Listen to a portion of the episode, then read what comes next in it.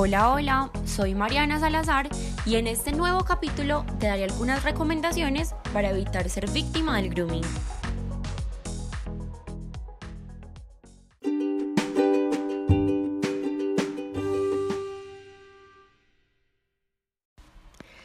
El Internet ha revolucionado el mundo de formas inesperadas.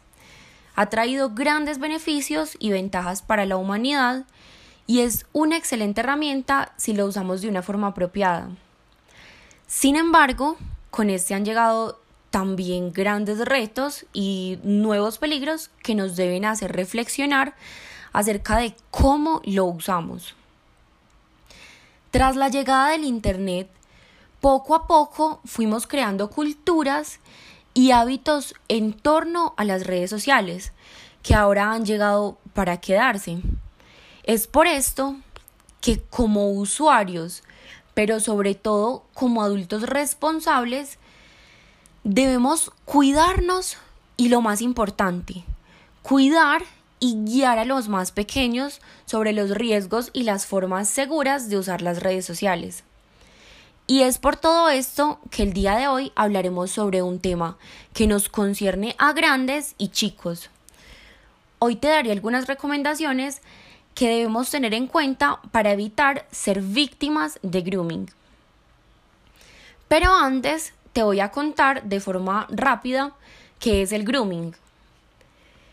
El grooming es el acoso que se da por medio de redes sociales y que es planeado y ejecutado por un mayor de edad hacia un menor de edad con intenciones sexuales que pueden ir desde obtener contenido sexual como videos o fotos, hasta pretender tener encuentros íntimos con la víctima.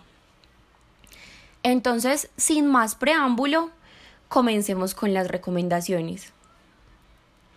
Primero, conversa con tus hijos o con tus eh, familiares pequeños sobre los riesgos con los que pueden encontrarse en la red.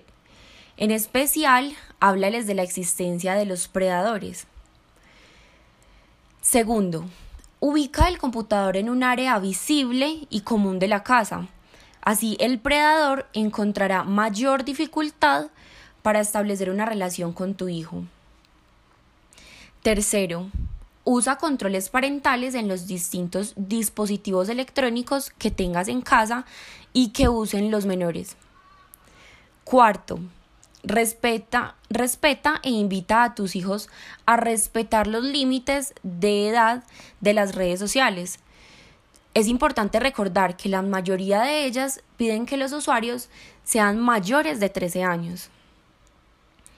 Quinto, los chats no son recomendables para los más pequeños y en caso de que accedas a que los usen, procura supervisar sus comunicaciones y con quienes las tienen.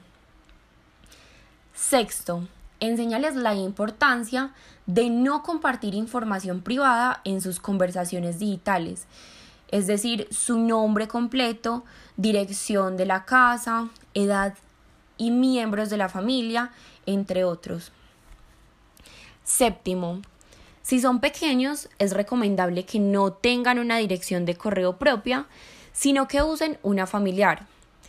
Es más, si consideras oportuno que tengan una, conéctala a tu cuenta de correo personal para que de esta manera estés al tanto de sus comunicaciones y de ser posible, activa filtros que bloqueen información no adecuada para su edad.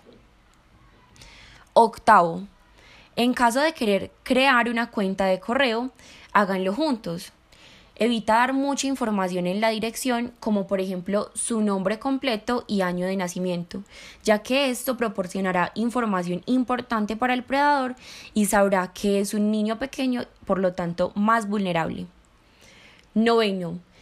Dile a los niños que no respondan correos o mensajes de personas que no conocen, ya que esto puede llevarlos a ser víctimas de grooming. Esto es tal vez uno de los pasos más importantes y de las recomendaciones más importantes, ya que eh, desde el primer momento en que introducimos a los pequeños en las redes sociales, debemos asesorarlos y invitarlos a tenernos confianza y contarnos todas sus situaciones en este medio. Y por décimo lugar, Invita a tus hijos a recurrir a ti o otro adulto en caso de encontrarse en una situación incómoda en la red. Si confiesan haber sido contactados por un predador, no los culpes, esto es muy importante. Acompáñalos y juntos adopten medidas para evitar entrar en contacto nuevamente.